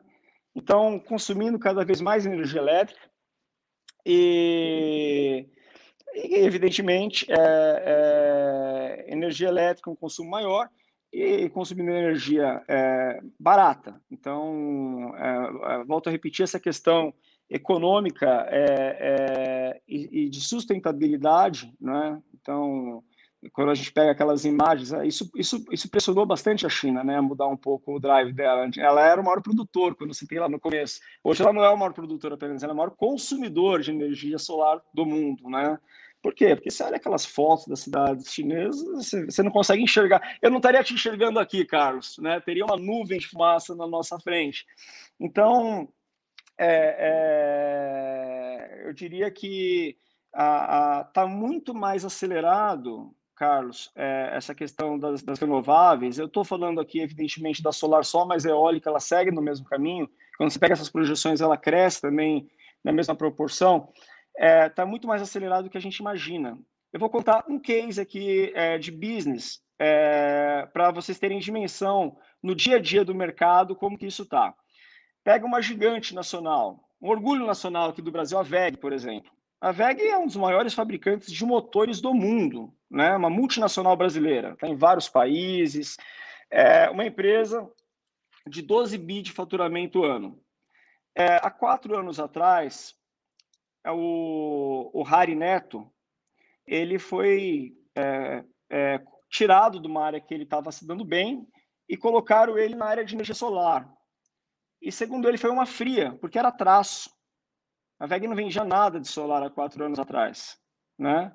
Então, ele foi lá, começou a ver o que eu vou fazer e tal. Pois bem, em 2019, a VEG faturou só em solar 1,3 bi. Em quatro anos. É, pela exponencialidade da, da curva, é, eu arrisco a dizer que em poucos anos, em cinco anos, seis anos, a VEG vai ser uma, uma empresa de energia solar que também vende motores. É nesse ritmo que a coisa anda. Eu posso citar N outros exemplos. Você, ah, mas a VEG é uma exceção, Ronaldo, é uma empresa enorme que aconteceu. Vou citar o caso de um outro distribuidor, Aldo. É, o seu Aldo dirigiu uma Kombi lá há 20 anos atrás e vendia equipamentos eletrônicos. Aí, ele é, teve muito sucesso, em 25 anos de empresa dele, teve muito sucesso, e quando ele entrou em solar há quatro anos atrás, ele faturava 150 milhões em eletrônicos, equipamentos eletrônicos e tal. Pois bem, em quatro anos, ele saiu de 150 milhões para 1,2 bilhão de faturamento. Tudo isso, é, e aí respondendo a pergunta do Carlos, que ele me colocou aqui no começo, sobre a questão do crescimento, da descentralização e não perdendo o fio da meada, tudo isso com 320 mil, estou falando de GD aqui, hein? Estou falando de GC não, todos esses números são de GD. 120 mil unidades consumidoras, 120 mil contas de luz que são abastecidas com energia solar fotovoltaica para um universo de 84,4 milhões de possibilidades. O Brasil tem 84,4 milhões de, de, contas de luz, é, sendo que dessas gente, são 320 mil abastecidas com energia solar, ou seja, a gente está atrás da vírgula. E estando atrás da vírgula, olha quantos empregos foram gerados, olha quanto que está mexendo na economia, olha como que está mexendo no, no, no, no, ecossistema dessas grandes empresas. Então, é, é esse o cenário, é muito otimista o cenário é, é, para o futuro aqui no Brasil da, da, da fonte solar, por tudo isso que eu coloquei. Maravilha, e vamos já caminhando aqui para a fase final do nosso do nosso debate. A Amanda quer falar? Permitir um comentário rapidinho. É que eu estou vendo que está dando uma polêmica aqui no chat em relação à, questão do gás, né? É, o chat está aqui. É, tá, tá animado, que ótimo. Mas só para esclarecer uma coisa, a, a, lei do gás que está sendo votada, ela é, abre condições para que haja um mercado competitivo para o gás natural no Brasil, né? E isso não, não quer dizer que o gás vai entrar Contudo, por conta disso, existem uma série de desafios a serem vencidos para que o gás consiga entrar de maneira competitiva. E eu acho que o que, que, se deve evitar ao máximo que nós, no Instituto é mais defendemos, é que esse gás não seja colocado, é, essa competitividade não seja induzida através de subsídios, não seja artificialmente forçada a entrada do gás, mas que eles entre competindo em pé de igualdade não só no, no no preço da energia que ele é capaz de trazer, mas considerando também preço de carbono, considerando também essa que tem que viabilizar a construção, se for, né, se, se, se provar possível, de infraestrutura para que ele chegue até o consumidor, né? Se, se tudo isso se provar economicamente é, e, e, o gás se mostrar competitivo, então eu acho que assim não, não cabe falar, não, a gente não não aceito gás de maneira nenhuma, mas que tem que ser precificado, os atributos ambientais, seja através de precificação de carbono ou de alguma outra forma, e, e tem que ser precificado, inclusive, a flexibilidade que foi colocada aqui. Ah, o gás, é, o Brasil tem outras opções para fornecer essa flexibilidade. Verdade. Então, quer dizer que o gás, quando for competir em preço com essas, essas alternativas que já estão instaladas, ele tem ainda menos chance. Acho que é, a gente deve deixar a, que essas soluções aconteçam, é, apareçam, né, de acordo com o valor que elas, elas têm de fato no mercado, né? O, que cada tributo desse tem no mercado. E para a gente, então vamos continuar aqui só uma pergunta nesse mesmo sentido. Então, cada fonte tem o, o, os seus atributos, né? Então, e muito quando se fala no crescimento das energias renováveis, a gente bate com a questão da intermitência dessas fontes. O, Ronaldo, existe de fato um risco para a segurança energética atrelado ao desenvolvimento das fontes renováveis? E aí eu estou falando especificamente nesse caso de solar e eólica? Você é, hoje você tem a questão das baterias. Eu acabei de citar que hoje o grande tema no setor de energia solar são as baterias, né? Então as baterias elas vêm barateando é, exponencialmente, como falou aqui o Carlos, está correto. E ainda é caro? É, ainda é caro. Né? Mas com o advento do carro elétrico, que puxa essa questão do barateamento das baterias, a gente entende que não, não muito mais tempo, em um ano e meio, dois, essas baterias vão estar baratas. E, e já tem já é, vários exemplos no mundo, na Califórnia, de, de é, usinas híbridas, né, usinas de grande porte híbridas, solar, mais eólica e mais bateria, que ficam mais, que já estão mais competitivas do que termoelétrica. Então, é, eu entendo que, evidentemente, uma matriz boa é uma matriz bem equilibrada. Então, aqui não, não estou defendendo uma matriz 100% solar, não, não, não tenho essa utopia, né? Ah, dei dados aqui da Bloomberg, como ela cresce, né? mas quando ela cresce exponencialmente, lá em 2015, está falando de 36% da matriz, né? acima da hidrelétrica e tal, mas é evidentemente equilibrada. As próprias hidrelétricas aqui no Brasil, elas vão fazer muito papel dessa bateria, né? Então, ela vai ter esse papel de bateria no, no, no futuro. É... Então, acho que é basicamente é isso. Você, a gente caminha para novas tecnologias que vão trazer a, a energia solar, a energia eólica, para ser uma energia mais, sim, mais firme e menos intermitente. É, Carlos, é, e aí então também, você queria fazer alguma, alguma observação sobre essa questão da esse comentário que existe é, sobre o risco à segurança energética do crescimento das fontes intermitentes? Bom, eu, eu acho que não há um risco inerente. É importante dizer o seguinte: não existem casos de matrizes elétricas 100% renováveis no mundo, não existem muitos casos. E onde existe, por exemplo, o próximo de 100%, por exemplo, na, no Uruguai, por exemplo, na Costa Rica, por exemplo, na Islândia. Nesses casos, são sistemas elétricos relativamente pequenos e são 100%, se aproxima a 100% renovável, porque tem principalmente a hidro, e no caso da Islândia e da Costa Rica, tem renováveis que não são intermitentes, que é a geotérmica, por exemplo. Aqui, claro, no Brasil, a geotérmica, geotermia basicamente não existe, né? Bom, não existe. É, mas a, geoter, a geotermia é, é, provavelmente a melhor renovável que existe, porque ela opera, ela opera na base. O fator de capacidade de uma planta geotérmica, por exemplo, é 90%. Não é o fator de capacidade pequenininho de uma solar ou de uma eólica que se aproxima de 35%, 40% em dependência. E, a e não há intermitência na geotérmica, é uma energia de base, uma energia firme. Então, é, é importante entender, uma das coisas que, que, que a gente não sabe ainda, com certeza, como se opera um sistema 100% renovável. Não sabe. E estou falando 100% renovável, deixando um pouco de lado a hidro. Falando com uma presença massiva de fontes intermitentes, você tem um sistema elétrico que não é conhecido. Então, esse é um ponto importante. Aí, aí você vai ter conjunto de elementos regulatórios, econômicos, e há uma. Há uma claro, aí tem, tem a questão do armazenamento, que é fundamental, mas o próprio armazenamento de energia, de energia elétrica, que não é novo para o Brasil, porque o Brasil tem reservatório, portanto, ele, o Brasil armazena energia elétrica, mas falando do armazenamento de resposta rápida com uma bateria, isso não é trivial.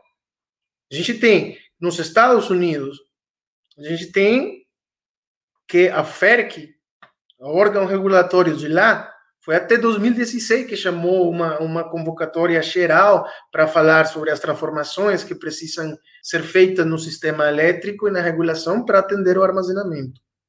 Então, não é uma questão que está resolvida. Precisa, está em um processo de, de, de, de, se resolver.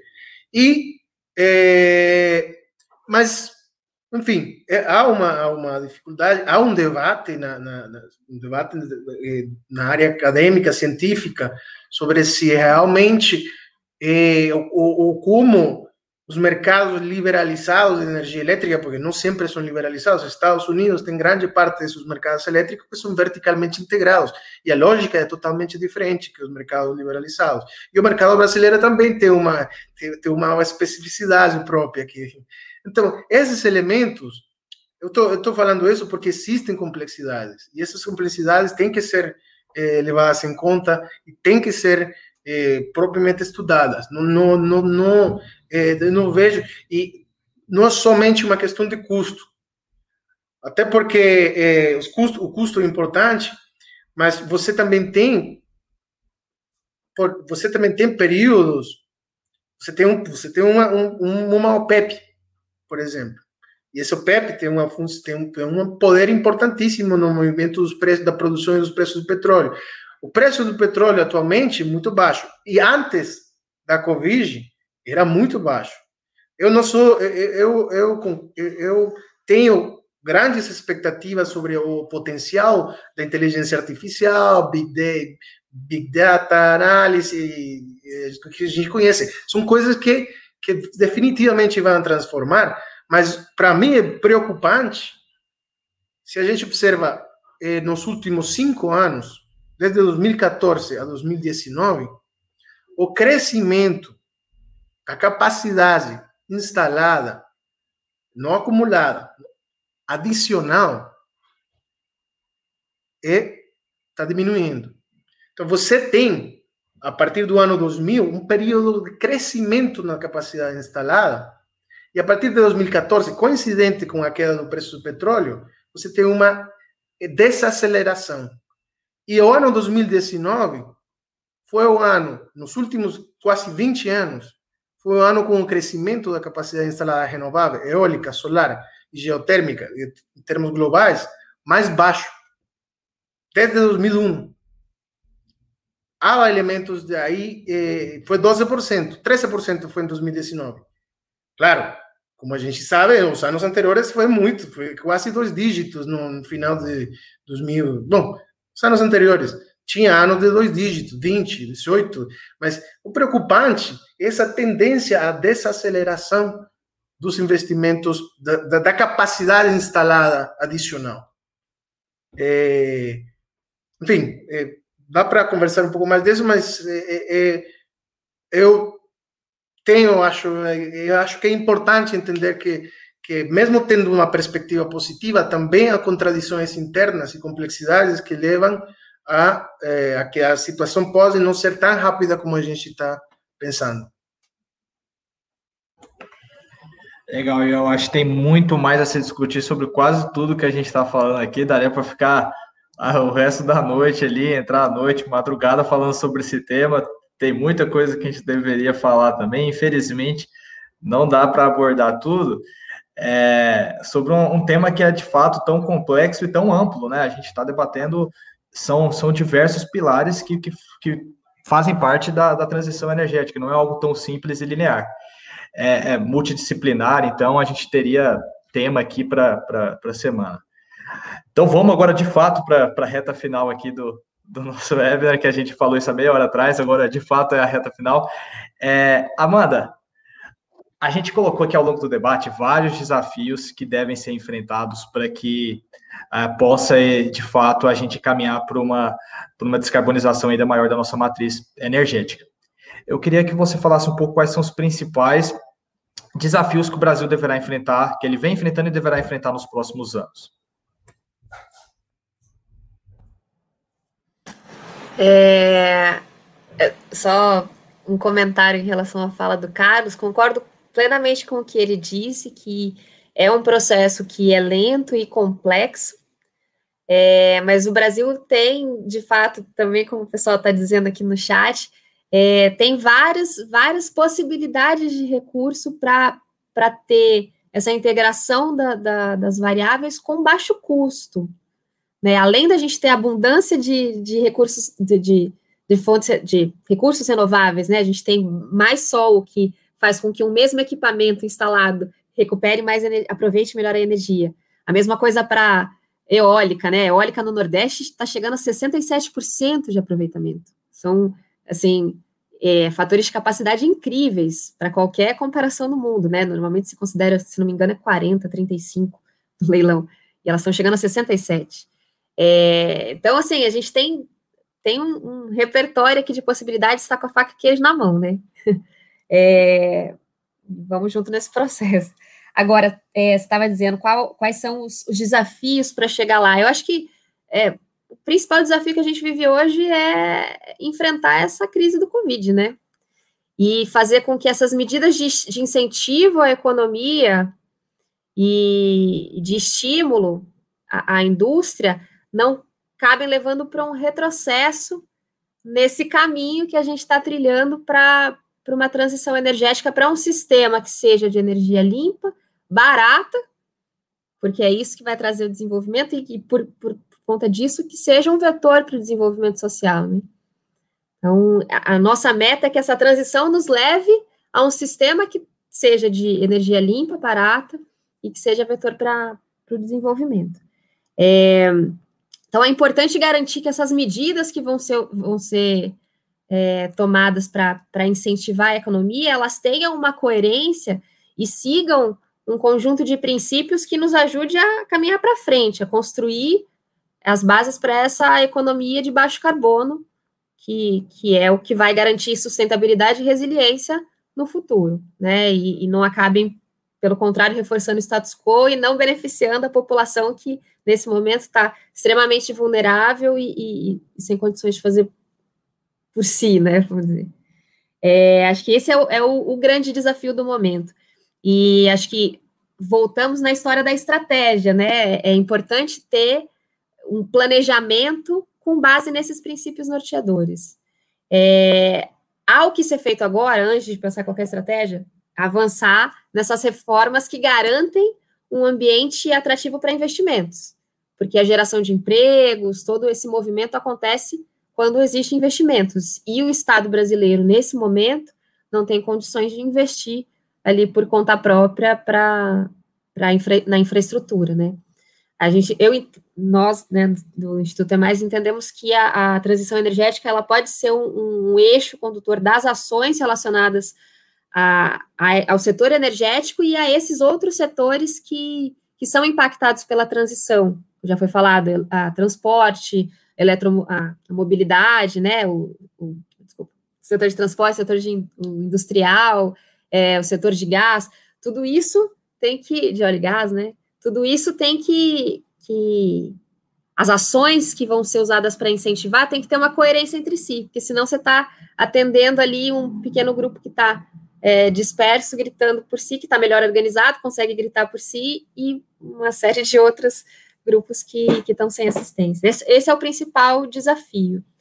E é, avançar nas reformas, garantir um ambiente de atrativo aos investimentos e avançar para frente e não retroceder frente a essa ansiedade para resolver o problema da crise, né? É, perfeito. E indo nesse ponto aí dos desafios, Carlos, o arcabouço regulatório atual que a gente tem no Brasil, e a gente viu bastante discussão, e depois o Ronaldo vai falar sobre isso, porque no passado, e vem tendo ainda, sobre a fonte, sobre a geração distribuída em específico, mas o arcabouço regulatório, e legal também, é, deve ser modernizado para que a gente possa é, se beneficiar mais dessas novas tecnologias?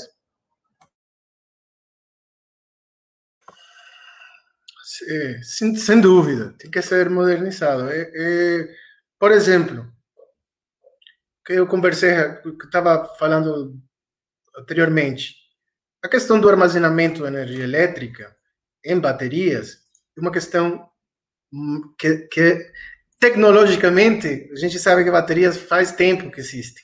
Não é não, não há um problema de entender como funciona uma bateria.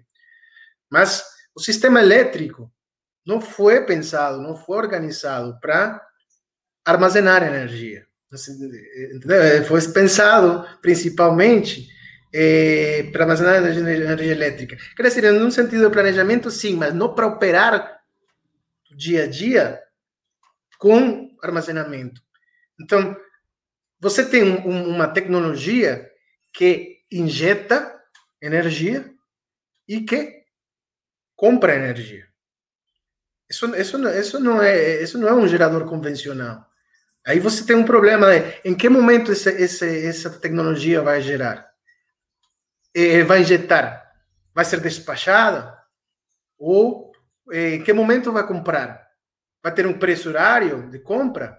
Como que vai ser? Como vai ser remunerada o armazenamento de energia elétrica para responder à inserção das fontes intermitentes renováveis? De fato, essa é uma questão que não está resolvida ainda. E há de, inclusive nos Estados Unidos, principalmente, é, é porque eu participo de, alguns PIDs na área de armazenamento de energia elétrica, é, principalmente a perspectiva regulatória, e a gente há uma preocupação das autoridades brasileiras para entender melhor isso. Quais são os, qual é o arcabouço regulatório que vai que, que tem que existir para esse tipo de tecnologias? a gente ainda não sabe. Está pensando. Está tá, tá, tá construído. Porque o que acontece? Se você. Outra, outro elemento importante. A, a, a bateria vende serviços ancilares também. Ela vai ser remunerada de algum jeito por isso? Ela, ela, ela, a bateria pode fornecer serviços ancilares. Como é que ela vai ser remunerada? Ou vai ser um contrato eh, junto com a, com a fonte fotovoltaica, por exemplo, que isso é muito comum na, em outros mercados elétricos, e aí o preço cai. Mas como vai ser essa remuneração? Essas coisas ainda precisam urgentemente de uma, de uma, de uma modernização. E, finalmente, eu também acho que não somente, talvez não seja é, unicamente pela transição energética que a gente precisa modernizar a regulação e a normativa brasileira. Tem pessoas tem pesquisadores que argumentam que, deixando de lado a questão da transição energética, tem outros elementos, tarifa, planejamento, enfim, vários elementos que precisariam ser eh, modernizados. E claro, com a transição energética você tem um elemento adicional, que é dá, dá, dá, e complica ainda mais a situação. Mas são partes dos, dos desafios. E, Ronaldo, quando a gente fala no, em, em, regulação, e aí a gente envolve o setor solar, é um debate que vem acontecendo já há alguns anos, né, vem desde 2018 é, mais fortemente, final do ano passado isso chegou a, ao ápice e vem continuando sobre no contexto de reforma do setor elétrico e de questões regulatórias na 482. É, como você vê o futuro do setor elétrico, já traçando ali com, com um paralelo com essa, com essa modernização regulatória que deve acontecer? Eu vejo um futuro modernizado, eu vejo um setor elétrico completamente diferente do que a gente tem hoje. A Amanda está certa, ela foi muito educada no jeito que ela colocou aqui, é, sobre a questão dos interesses, como os grupos estão organizados para defender os seus nichos de mercado. Isso é muito verdade. É, hoje, é, respondendo a tua pergunta e a que você fez para a Amanda, falar assim, quais são os desafios, as dificuldades para essa transição, eu diria que elas resumem uma palavra chamada lobby. Lobby do status quo. Lobby dos grandes grupos é, de interesses constituídos. E é muito natural que isso aconteça. Sabe, Carlos? Quando eu entrei nesse mercado de energia solar, como a grande maioria do que as, do, dos que aqui estão, eram de outros setores. Né? A energia solar é nova no Brasil. Quando eu entrei, e quando a gente conversava com dirigentes de outras associações, muitas vezes até de renováveis, Amanda, a, a, a postura era assim: vamos ajudar a solar a se desenvolver, é muito importante que ela se desenvolva rápido, todos juntos pela solar, e foi só a Solar, isso a gente era 0,1 da matriz, foi só a Solar virar 1% da matriz. Peraí, a Solar está crescendo rápido demais, vamos segurar um pouco essa questão da Solar. Então, eu estou dando um exemplo é, que até entre as renováveis isso existe. E você compreende, se você se coloca no lugar do outro e você vê a tecnologia barateando, acelerando, como não existe fonte que cresça mais rápido no mundo e no Brasil do que a solar fotovoltaica. Né? Ela é mais disparada, que cresce mais rápido no Brasil e no mundo. Então é, é, é compreensível essa, essa postura é, um pouco mais reativa. Mas a, a, verdade é que você tem grandes lobbies é, constituídos aí da, da, das outras fontes poluentes, é, e não só, você pega os próprios lobbies das distribuidoras de energia, é, quando entrando aí no debate da 482, da, que tivemos no Congresso, é, evidentemente eles não querem perder receita, é um negócio de bilhão, não é um negócio de milhão. Então, todo, todo mundo quer segurar o seu mercado. Só que tem um problema aí, né? Porque é difícil você segurar. A energia solar, ela é igual, como diria meu, meu falecido sogro, é, é, é igual água abaixo e fogo acima, ninguém segura. Você não tem como segurar por quê? Acabou de sair uma pesquisa do Ibope. 90, 9 em cada 10 brasileiros querem ter um sistema no seu telhado. Você não segura. É, é, tentar segurar é um pouco, até de forma alegórica, falando aqui, é como o taxista dando porrete em Corolla preto, porque não quer Uber. Teve isso? Teve, claro que teve resistência. Tentaram, via regulação, segurar, é, nas câmeras municipais, tentaram segurar o. Não tem como você segurar a modernização, o mundo, o mundo progride.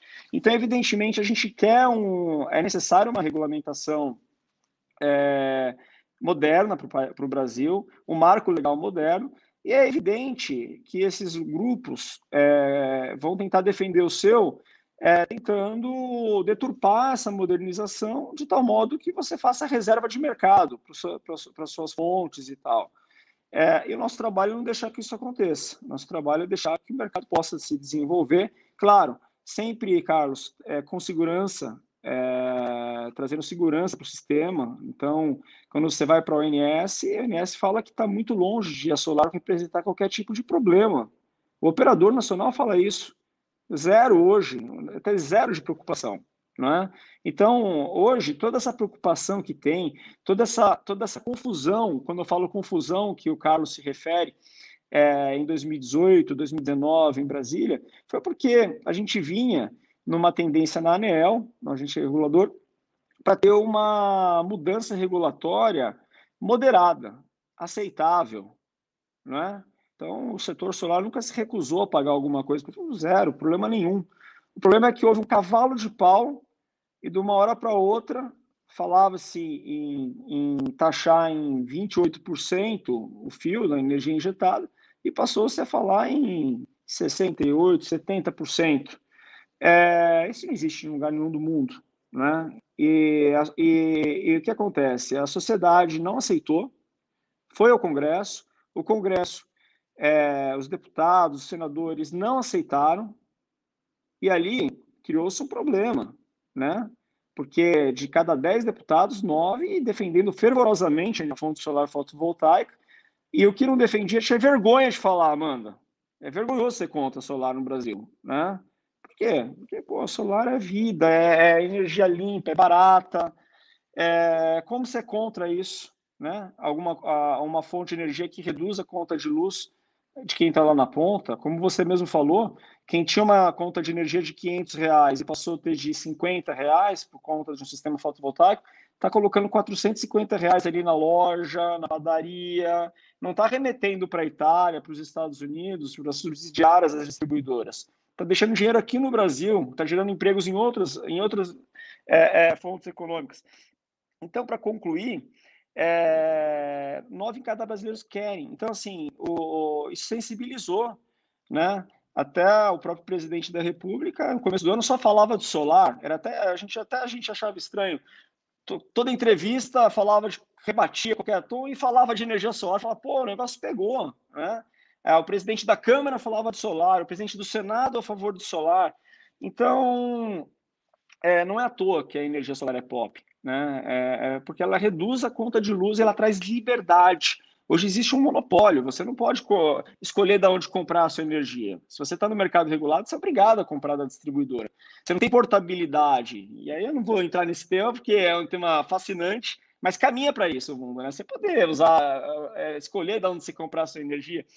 Então, somando essa questão dos 90% que querem energia solar, e na mesma pesquisa mostra que 84% dos brasileiros entendem que a energia aqui no Brasil é cara ou muito cara, ou seja, eles estão conscientes que é isso mesmo, né? é, é muito difícil é, esses lobbies constituídos, por mais que queiram, retardar. Né? Eles vão fazer barulho, vão segurar, mas é, não tem como segurar a energia solar. É um caminho sem volta. Ronaldo, obrigado. E esse tema aí, com certeza a gente vai falar mais sobre ele, vai, vai ter um webinar específico só para tratar sobre essa questão, porque realmente, de fato, merece. Carlos, uma última pergunta para você.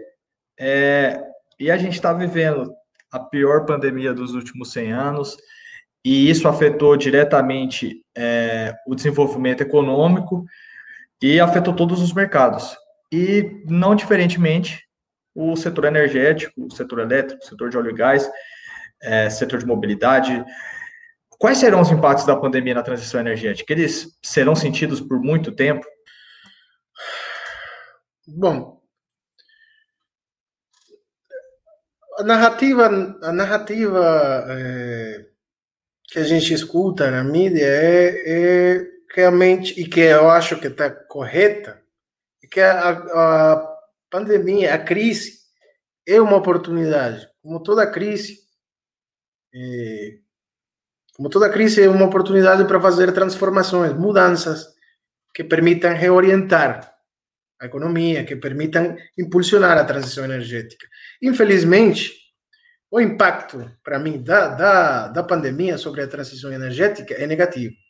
Isso porque, claro, a gente tem uma, pode analisar de uma perspectiva normativa o que eu pretendo, o que eu quero, o que eu acho que é correto que aconteça, que é uma profunda transformação eh, societal para favorecer a transição energética, mas também uma posição positiva no sentido de que o que está acontecendo? E o que está acontecendo é que a, a, as renováveis, com, a, com, essa, com a pandemia, e a transição energética está sendo afetada. A gente vê, prime, primeira coisa, é, ao crescimento, a, desaceleração que a gente estava observando nos últimos quatro ou cinco anos, eh, na capacidade instalada, atualmente vai ter uma des, um, negativo, né? Uma, vai, vai ser é, vai, vai ter um, vai ser um problema sério para é, para instalar uma maior quantidade de fontes renováveis. O que acontece?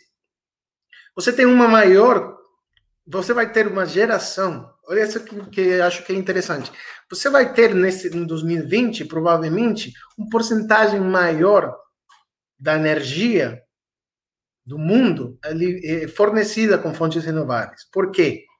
Porque você tem uma brusca, uma queda importantíssima no, na demanda de, de energia para transporte, que é basicamente fóssil, e você tem prioridade de despacho das renováveis, com uma demanda de energia elétrica também reduzida. Então, você vai ter um porcentagem maior de fontes renováveis eh, de, renováveis atendendo a matriz elétrica e a matriz energética global também eu acho né ainda tem que tem que ainda tá, tá faltando ainda para terminar 2020 mas é, é o que é minha previsão É, mas isso aí não é necessariamente bom. Por quê? Porque também você tem, por outro lado, uma queda brutal do preço dos combustíveis fósseis. Quando a gente fala da economia das fontes renováveis, a gente tem que falar da economia das fontes renováveis em comparação com a alternativa convencional.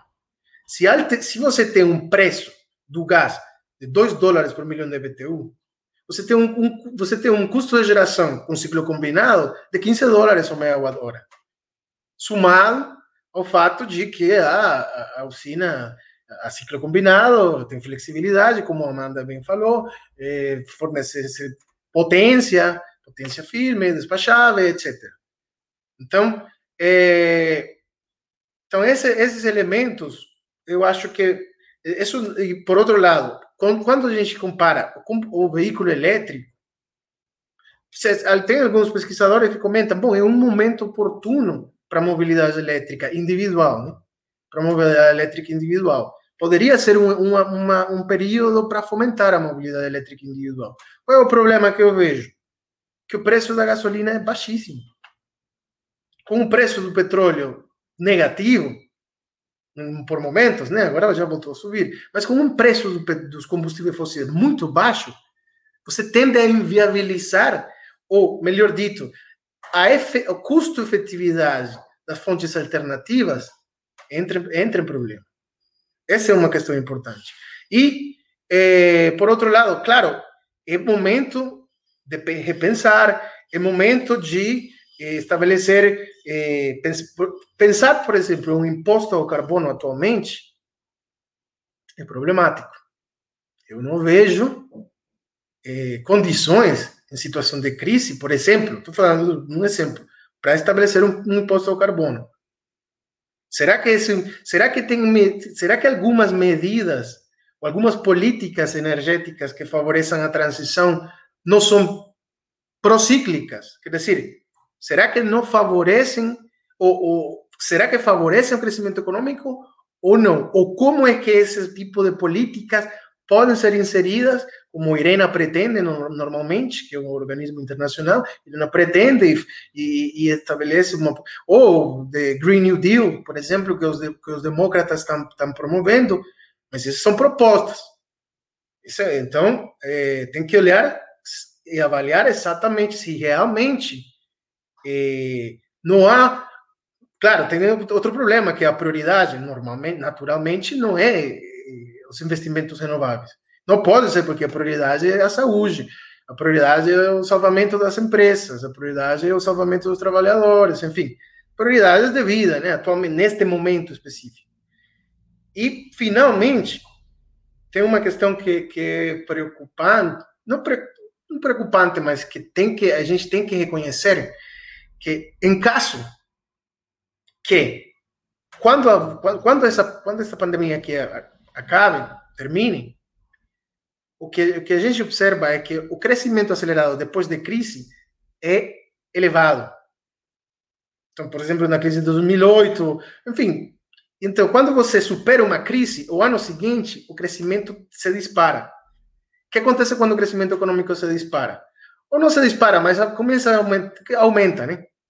Quando o crescimento econômico aumenta no mundo, então você vai ter aumento do crescimento da demanda de energia, você vai ter um, e, e aí esse crescimento da demanda de energia é ainda 80% fóssil, então você vai ter um aumento na demanda de energia fóssil e você pode ter uma recuperação da trajetória das emissões de CO2. Isso, esse, é um, esse, é um, esse é um cenário que é, que, que é provável, que é muito provável. Essa recuperação. Então, por essas razões, eu acho que eh, a pandemia mostra, eu acho que mostra, transparenta as dificuldades. Transparenta o fato de eh, tem até tem até interessante, mas talvez tem até pessoas que promovem eh, tem posições de, de crescimentismo, né?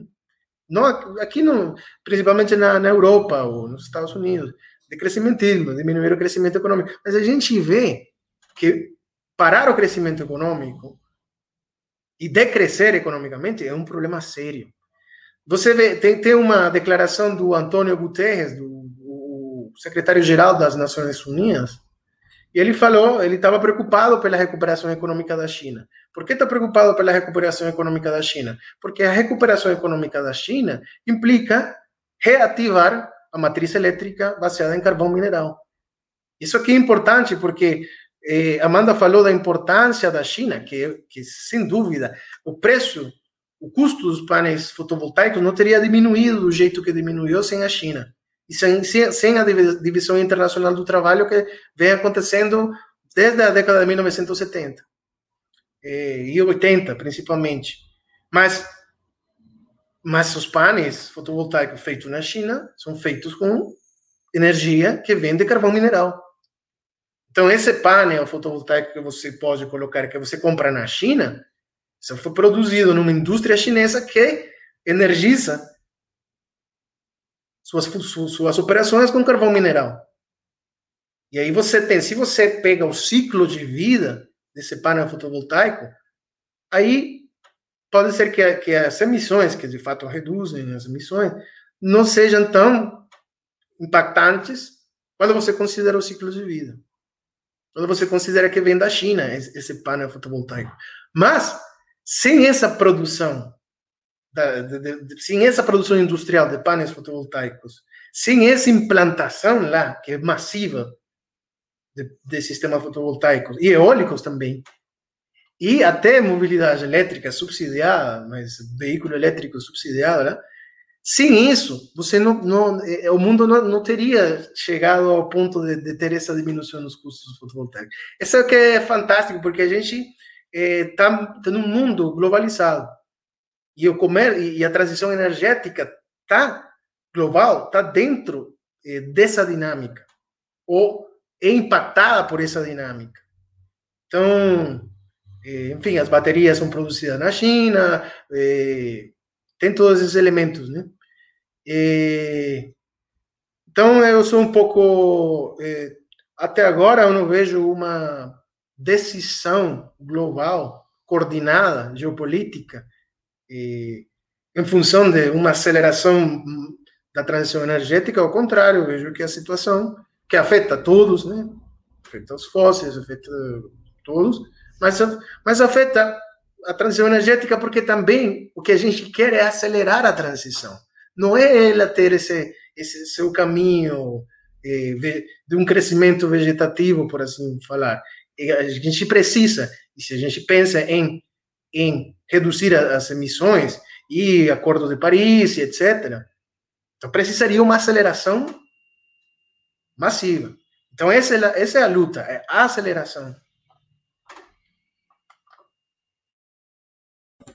Bem, o caminho é, o caminho é longo e a discussão também, também foi bastante longa e rica. Acho que a gente trabalhou muita coisa aqui, tem muito mais coisa a ser discutida. Seria impossível a gente esgotar é, todo esse tema em um quadro reduzido de tempo que a gente tem aqui. Então a gente vai encerrando. E antes disso, eu queria só que a Amanda e, e, e o Ronaldo é, fizessem, fizessem um lobby do bem aqui. A gente falou tanto em lobby, vamos fazer um lobby do bem. Como que o pessoal pode acessar os conteúdos do, do Instituto EMAIS, é, que tem, inclusive, princípios para nortear a transição energética brasileira, né, que traçou 10 princípios. Como é que o pessoal pode acessar esses conteúdos, Amanda? É, pois então, vamos fazer na semana que vem, na terça-feira, um evento com um especialista, é, um, um comissário do é, é California Energy Commission, para tratar da, dos eventos e como tem sido essa, esse processo de transição energética na Califórnia e como a política e a regulação deles tem, tem apoiado né, esse processo. Então, está é, tá lá. Imagino que, que a gente consiga fazer. A, a gente deixa aqui o, o link para inscrição no evento. É, só para fechar aqui a, a minha fala, eu queria só trazer um comentário com relação à fala do Carlos do dessa, dessa história de olhar para o passado para a gente aprender e, e, tentar não repetir esses, os mesmos erros que aconteceram no futuro, né? A gente, de fato, tem a história como é, ferramenta para é, acertar daqui para frente. E acho que uma coisa que é importante deixar claro, assim, tomara que a nossa recuperação da, é, econômica seja mesmo rápida, mas que é, a gente nunca viveu uma recuperação econômica nesse é, com as características do que a gente está vivendo hoje, né? É fato que a transição energética é, é impactada por tudo que a gente está vivendo, mas as energias renováveis elas já não dependem de subsídio das energias fósseis para continuar crescendo. Acho que os, os, exemplos que o Ronaldo trouxe foram bem, bem interessantes, interessantes para chamar atenção para isso, né? E se a gente for olhar para os valores de ações nas bolsas, é, nunca se falou tanto em ESGs, né, que são esses fundos sustentáveis, cada vez mais se reconhece que esse é o caminho, né? Esses foram os, os fundos que se, se mostraram menos é, voláteis, caíram menos durante a crise, menos do que a média das principais empresas da Bolsa de Nova York. É, eu, eu, tenho um número que era até maio, que caíram em 12%, enquanto a, os principais, as 500, o S&P 500, que são as 500 maiores empresas da, da Bolsa de, é, de Nova York, caíram, caiu 25%. Então, caiu metade, né? É, e o, os, os, gestores de, de fundos de, de, financiamento, eles estão atentos para isso, né?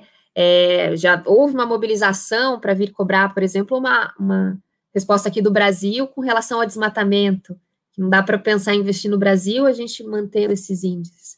Esse, essa preocupação com a sustentabilidade é, já está introjetada nos mercados, e isso é um ponto bastante relevante que a gente não pode perder de vista. E a pandemia foi meio que uma janela para o futuro.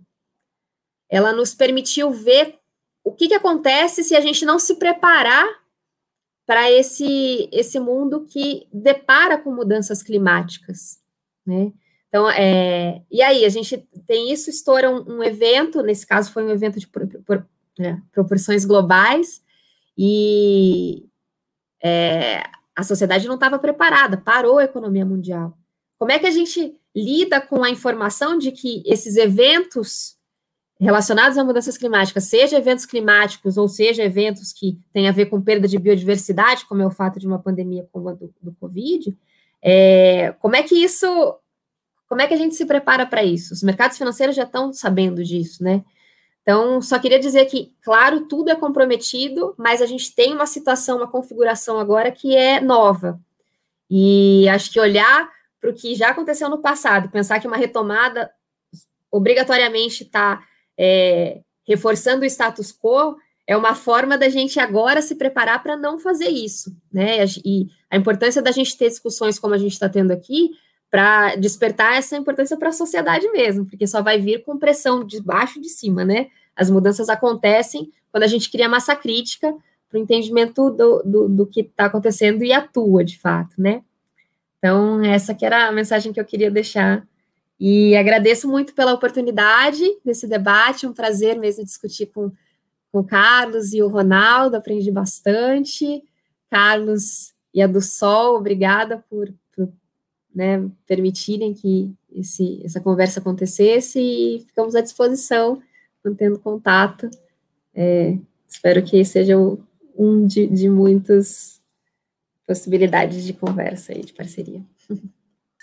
Ronaldo, você poderia falar aí sobre um pouco sobre a Solar e como que o pessoal consegue acessar os relatórios mensais tão ricos que a Solar disponibiliza e outras informações da associação? Primeiro, agradecer demais, Carlos, por participar aqui dessa live da do Sol. Ter a oportunidade de conhecer o Carlos, de USP, um enorme prazer. Aprendi muito com você hoje, aprendi muito com a Amanda hoje. Foi, um, foi muito rica essa, essa experiência. É, sempre que você quiser ter conteúdo, caso você queira ingressar no setor de energia solar fotovoltaica, primeiro fica convidado a se associar à Besolar. O Carlos é, da do Sol é um associado nosso. Então, tem portas abertas para quem está iniciando e para as grandes empresas. A gente acolhe todo mundo na Bessolar. Você tem também oportunidade de ter acesso aos conteúdos, é, não todos os conteúdos, evidentemente que os associados têm, mas uma, uma boa parte deles, pelas redes sociais da Bessolar. Então, LinkedIn, Instagram, Facebook. E eu costumo também compartilhar minhas próprias redes. Então, está aqui meu nome, Ronaldo Kolozuki. Basta me adicionar, eu vou aceito todo mundo e vocês vão ter praticamente diariamente. Carlos está acostumado a receber é, informações diárias aí, né? Às vezes até repetitivas, porque eu tenho um, uma missão de que ah, o que falta na, na energia solar no Brasil é informação. Não é? Eu entendo que se tem um defeito a energia solar, esse defeito é que tem pessoas que não a conhecem ainda. Então, a gente fala aqui que tem 90% das pessoas gostariam de ter um sistema no seu telhado, tem 10% que não conhece, e assim que conhecer, vai querer colocar também, não tenho sombra de dúvida disso. E, e finalizando, então, convido a todos que, que possam me adicionar né, a, a, nas minhas redes sociais, Ronaldo Kolozuki em todas elas, Instagram, Facebook, LinkedIn. E, e um, um, último comentário muito rápido sobre a última colocação que o Carlos colocou. Ele tem razão nessa questão da matriz elétrica chinesa. Né? Então, você tem uma matriz elétrica chinesa muito poluente ainda, mas eles estão muito acelerados. Eu, como eu citei, a fonte solar é a que cresce mais rápida no Brasil e no mundo, e não é diferente na China. Então, a solar é a que mais cresce lá na China. E a China tem mais do que a matriz elétrica brasileira só de solar hoje. Se você pegar o, o acumulado de solar da China, é mais do que a nossa matriz inteira, com hidrelétrica, com termoelétricas, com eólica, com tudo, né? Então, eu acho que eles estão resolvendo esse problema, vão alguns anos ainda para resolver de forma definitiva. E, e, com relação a uma última informação, para a título de curiosidade, um, muita gente me pergunta, fala, Ronaldo, o módulo fotovoltaico, pô, é, beleza, vai ficar produzindo energia durante 30, 35 anos, mas e depois, né? Como que faz? Vai, vai gerar uma poluição, vai gerar ali alguma coisa. Gente, o índice de reciclabilidade de um módulo fotovoltaico é de 96%. A título de comparação, o índice de reciclabilidade de uma latinha de alumínio, essa latinha que se um porcalhão jogar pela janela do seu carro, vai ter alguém que vai pegar antes de cair no chão aqui no Brasil. Você não vê latinha no chão que tem valor, é de 97%. Então, o índice de reciclabilidade de um módulo fotovoltaico de 96%, é quase igual ao de uma latinha de alumínio. Mercado crescendo assustadoramente. Para dar alguns dois exemplos e encerrar, evidentemente tem dificuldades, tá, Carlos, com a questão da pandemia. É, você está certo. Então, eu estou citando assim que, embora nosso mercado continue crescendo mesmo com pandemia, é, as empresas sentem a desaceleração, principalmente os novos entrantes, é, todo mundo sente dificuldade. Mas é, a gente é difícil ver algum grupo grande econômico que não esteja investindo. Você pega a Magazine Luiza, tá, mais de 30%, não lembro se é 20% ou 30%, 200 e tantas lojas abastecidas com energia solar fotovoltaica. Tive semana passada com o José da Coteminas. Coteminas é a maior empresa têxtil de cama, mesa e banho do mundo. Não tem empresa maior no mundo, não tem chinesa, não tem americana. Me contou que está investindo em energia solar fotovoltaica em Minas. Tive com o seu Antônio da Forte Leve. Forte Leve é o maior fabricante de caixa d'água do mundo. Também são alguns orgulhos nacionais. Eu estou citando alguns exemplos, mas são orgulhos nacionais, né? O Brasil tem seus orgulhos nacionais. Então, maior fabricante de caixa d'água do mundo. Tem 10 fábricas no Brasil, não tem chinês que, que bata. Está investindo pesadamente em energia solar fotovoltaica. Então, é, é, o capital, não, o que eu, eu quero dizer para vocês é o seguinte: não falta capital. Obrigado, Amanda. Obrigado, Carlos. Obrigado, Ronaldo. É, a gente vai encerrando e a, a última fala da Amanda é, é, é fundamental em termos, em tempos de negacionismo e, e de mudanças climáticas e de, e de, negação à ciência, eu acho que é sempre importante a gente trazer esse debate, é, mostrar que não existe uma dicotomia entre desenvolvimento econômico e preservação ambiental, que o, o custo ambiental é, não, não deve ser enfrentado dessa forma. Então a gente vai encerrando, é, foi muito rico a gente trazer esse debate, agradeço de novo aos participantes, agradeço ao pessoal que acompanhou a gente até agora é, no chat com perguntas que a gente tentou responder aqui ao longo, ao longo do debate. O projeto Mais Energia volta em setembro, lembrando a todos que já estamos nas principais plataformas de podcast, Spotify, Apple Podcasts e Google Podcasts. Não deixe de seguir o projeto Mais Energia na sua plataforma favorita e também de seguir o canal da do Sol no YouTube e a página no LinkedIn. Um abraço, tchau, tchau.